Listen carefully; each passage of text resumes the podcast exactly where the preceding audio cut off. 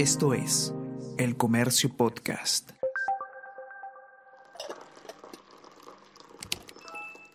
Hola, hola, ¿cómo están? Buenos días, espero que hayan amanecido bien. Está con ustedes Ariana Lira y hoy tenemos... Tenemos que hablar con Ariana Lira.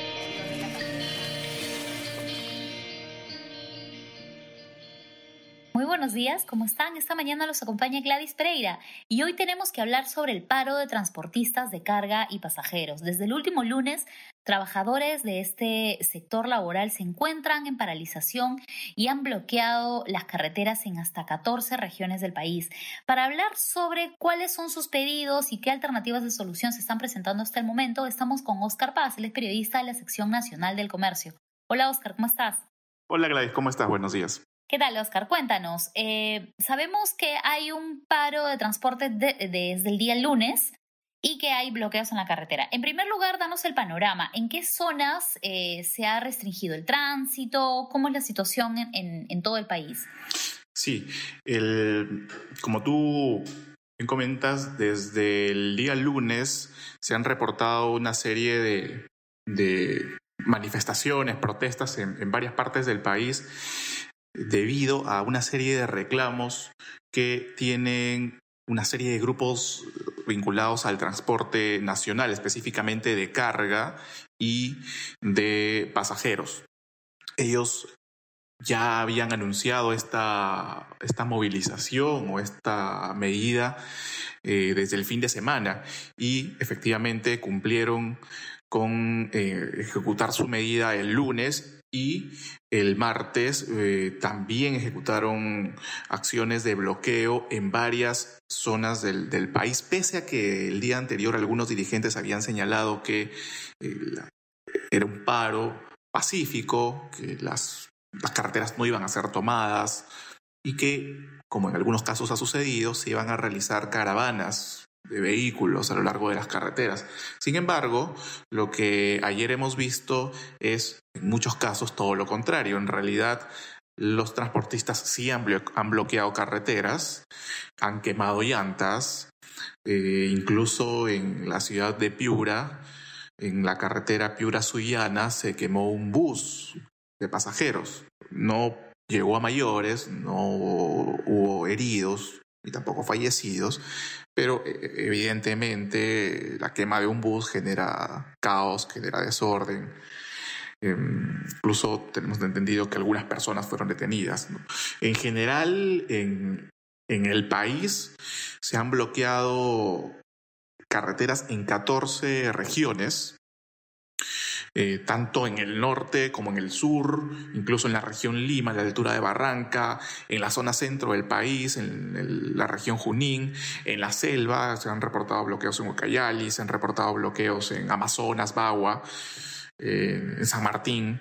Entonces, podemos decir que este paro nacional de transportistas sí ha tenido un impacto importante en la movilidad eh, a lo largo de, las carreteras nacional, nacionales e incluso regionales. Claro. ¿Y qué es eh, lo que piden? ¿Cuál es su pliego de reclamos para llegar a esta medida de protesta? Tienen un pliego bastante eh, extenso. Em, está conformado por 13 puntos. en el primer nivel lo que ellos piden es la eliminación del impuesto selectivo al consumo aplicado al diésel. Eh, es su principal reclamo, pero luego tienen una serie de reclamos más. Por ejemplo, la reducción del precio del diésel, eh, la eliminación del cobro de peajes al eje retráctil de los camiones, por un lado, como podemos ver, hay una serie de reclamos vinculados al, precio del combustible y a los impuestos que se les aplica, que se le aplica al diésel y a otros combustibles. Y por otro lado, hay una suerte de reclamo sobre el cobro de peajes, tanto a los conceptos que se cobran eh, por vehículo, en este caso a los ejes de los camiones. Por otro lado, el cobro de peajes en algunos puntos específicos, ya, eh, por ejemplo, en, Morrope y en Bayor, en, en, Piura, porque consideran que es una vía intransitable. Además, piden la reducción del costo en general de los peajes. ¿no? Y hay otra serie de reclamos ya más vinculados al mejoramiento de las carreteras. ¿no? Eh, los transportistas exigen mejoras en, la vía, panamericana sur, perdón, en la vía, sí, en la carretera Panamericana Sur, en la carretera Panamericana Norte y también en la carretera central. Es conocido que hay tramos afectados en, en algunos, eh, en algunas partes, ¿no? Eh, por otro lado, también los conductores están exigiendo que se construya zonas de descanso para los conductores, que parece ser un, un, reclamo eh, razonable, ¿no? el deterioro mayor evidentemente se concentra en la carretera central. ¿no? Ahora, tengo entendido que sus pedidos también se vinculan con la pandemia. Incluso eh, algunos eh, representantes de los, de los gremios que están manifestándose hablaban sobre el interés de que se les vacune como prioridad. ¿Qué hay de eso específicamente? Claro, si bien por un lado una serie de reclamos están agrupados sobre estos, eh, sobre la reducción del precio de combustibles y por otro lado el mejoramiento de las condiciones viales del país, y, la, y por otro lado la reducción de, de, peajes, hay otro punto que para ellos es sumamente importante, que es lo que tú comentas, que los conductores sean priorizados en la, en la vacunación, porque sostienen que eh, gracias al servicio de transporte, especialmente de, mercancías, de carga, es que eh, pueden ser transportados los alimentos. De hecho, los transportistas nunca han dejado de, de operar a lo largo de la pandemia, debido a que gracias a ellos los alimentos llegan a los centros de abastos y la gente puede seguir eh, adquiriéndolos. Entonces, eh, en razón de, esa, de ese argumento es que ellos piden ser priorizados en la vacunación. Ah, no, no, sé qué tan viable sea para el gobierno en estos momentos por, razones bastante obvias. No hay vacunas y ni siquiera para los adultos mayores que, que sabemos, ni siquiera se ha terminado de, de, vacunar a todos los médicos. Entonces, eh, y tampoco, se, tampoco se, se, comienza una vacunación acelerada de adultos mayores. Entonces, no sé en qué medida el gobierno pueda ofrecerles algo importante o algo que satisfaga su, pedido en este sentido, ¿no? En el tema de priorizar la vacunación de los conductores. Claro, recordemos en este punto que eh, la vacunación se estableció por fases y de hecho para poder garantizar la inmunización de los adultos mayores se tuvo que adelantar su vacunación porque ellos estaban en la fase 2. Pero en la fase 1, que comprende a, todo el personal médico, comprende a bomberos, eh, trabajadores de limpieza pública, estudiantes de medicina, por ejemplo, a ellos todavía no se ha cubierto. Entonces, bien dices, aún faltan vacunas, eh, incluso para completar a, los grupos priorizados. Y bueno, se, va a ser un poco complicado esta, solucionar este pedido. Pero ahora, eh, en cuanto a lo que ya los otros puntos de su lista, de, su pliego de reclamos, ¿Cuál es la respuesta desde el lado del gobierno? Entiendo que han realizado una reunión con representantes del Ministerio de, de, Transportes. Sí, estos son 13 puntos en total, ¿no? Que también incluyen, por ejemplo, ellos señalan la no persecución de Sutran y las municipalidades al transporte de carga, este, la construcción de, de zonas de descanso para conductores, etcétera. Eh, desde la mañana de ayer, el ministro de Transportes y Comunicaciones, Eduardo González, y otros funcionarios de alto nivel, como los viceministros de Transportes, Economía, Hidrocarburos, Gobernanza y Ordenamiento Territorial, este último organismo adscrito a la presidencia del Consejo de Ministros, vienen dialogando con los dirigentes eh, de, este gremio de transportes para llegar a un acuerdo sobre estos 13 puntos eh, de su pliego de reclamos. Mm, hasta el momento en que grabábamos este podcast, la reunión continuaba. No sabían, hasta donde entendemos entendido, no habían llegado a un acuerdo importante eh, y no había visos de solución, no, no se veía algún anuncio eh, favorable hacia el desbloqueo de las vías, hacia llegar a un acuerdo y poner fin a este paro indefinido. Entonces, eh, parece que el diálogo está entrampado. No, no sabemos qué, qué, pueda suceder. Como, como repetimos la información, ayer Según la Policía Nacional, ya se habían bloqueado eh, puntos, varios puntos en 14 regiones del país.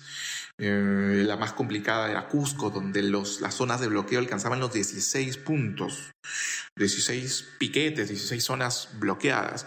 Eh, y, así en otras, en otras regiones, básicamente en el sur, en Puno, se han reportado más de 6, 7 puntos de bloqueo. Ahora, entiendo que eh, hay incidentes como lo que mencionabas de este bus quemado, pero habían algunas solicitudes por parte de la sociedad civil también, e incluso algunos representantes de, de los mismos transportistas transportistas para que se permita el paso de ambulancias, el paso de vehículos que trasladen medicinas.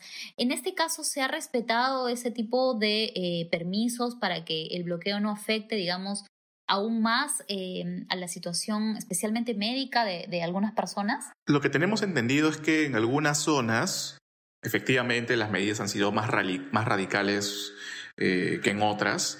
Mm, por ejemplo, en Ica, una de las zonas más afectadas, eh, sí se han reportado varios piquetes eh, que perduraban hasta ayer, ayer en la noche.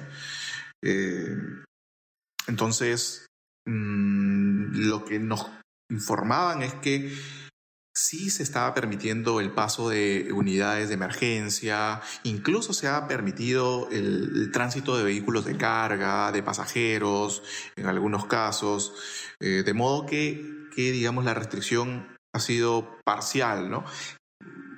En casi la mayoría de las regiones el bloqueo ha sido básicamente para los vehículos de carga. Pero cuando se trataba de eh, carga perecible, como alimentos, en esos casos los, los, piquetes optaban por dejar pasar los vehículos. ¿no? No, se ha, no, se ha, no ha sucedido en todas las regiones, en algunas han sido un poco más extrema la medida, sin embargo, en muchos casos, en Ica, en Arequipa, en, en varias otras zonas, ese ha sido el criterio que se ha estado utilizando. En, en ese sentido, hay una evidente afectación, pero em, no, no ha sido tan extremo como eh, ocurrió, por ejemplo, en el paro agrario, donde nadie pasaba durante dos, tres, cuatro días. O, era muy, muy, este, muy, muy pocos vehículos pasaban. Ahora, en, Ica lo que ha sucedido es que detuvieron a dos personas, eh, a dos conductores que habían estacionado sus camiones en medio de la, de la carretera panamericana a la, altura del kilómetro 299. Y la policía detuvo a estos dos conductores, ¿no? Y ahí también hubo una serie de, incidentes. Pero en líneas generales, esa es la situación. Hay carreteras bloqueadas en 14 regiones, por lo menos. se han registrado algunos incidentes, no es generalizado. Em, hay bloqueos, sí, pero el, no es total, hay un paso restringido, ¿no? Muchos vehículos sí están pudiendo pasar. Listo, entonces esperemos que las reuniones con el, el, Ministerio de Transportes y Comunicaciones y con otras autoridades puedan llegar a una solución este, para este sector laboral. Muchas gracias, Oscar, por esta explicación Recuerden que pueden leer el informe completo con los detalles sobre la situación del paro de transportistas en la versión impresa del comercio y también en el comercio.p.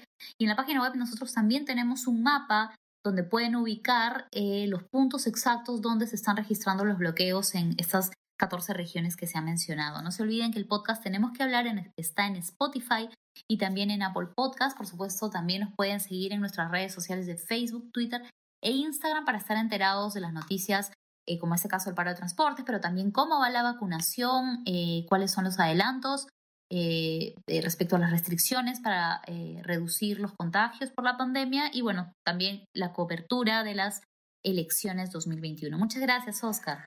Gracias, Gladys. Esperamos que hoy pueda resolverse este problema, haya acuerdos, hayan acuerdos y, y se desbloqueen las carteras, que es lo más importante.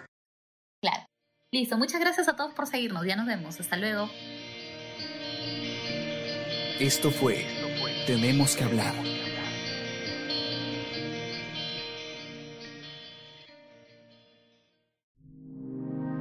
El Comercio Podcast.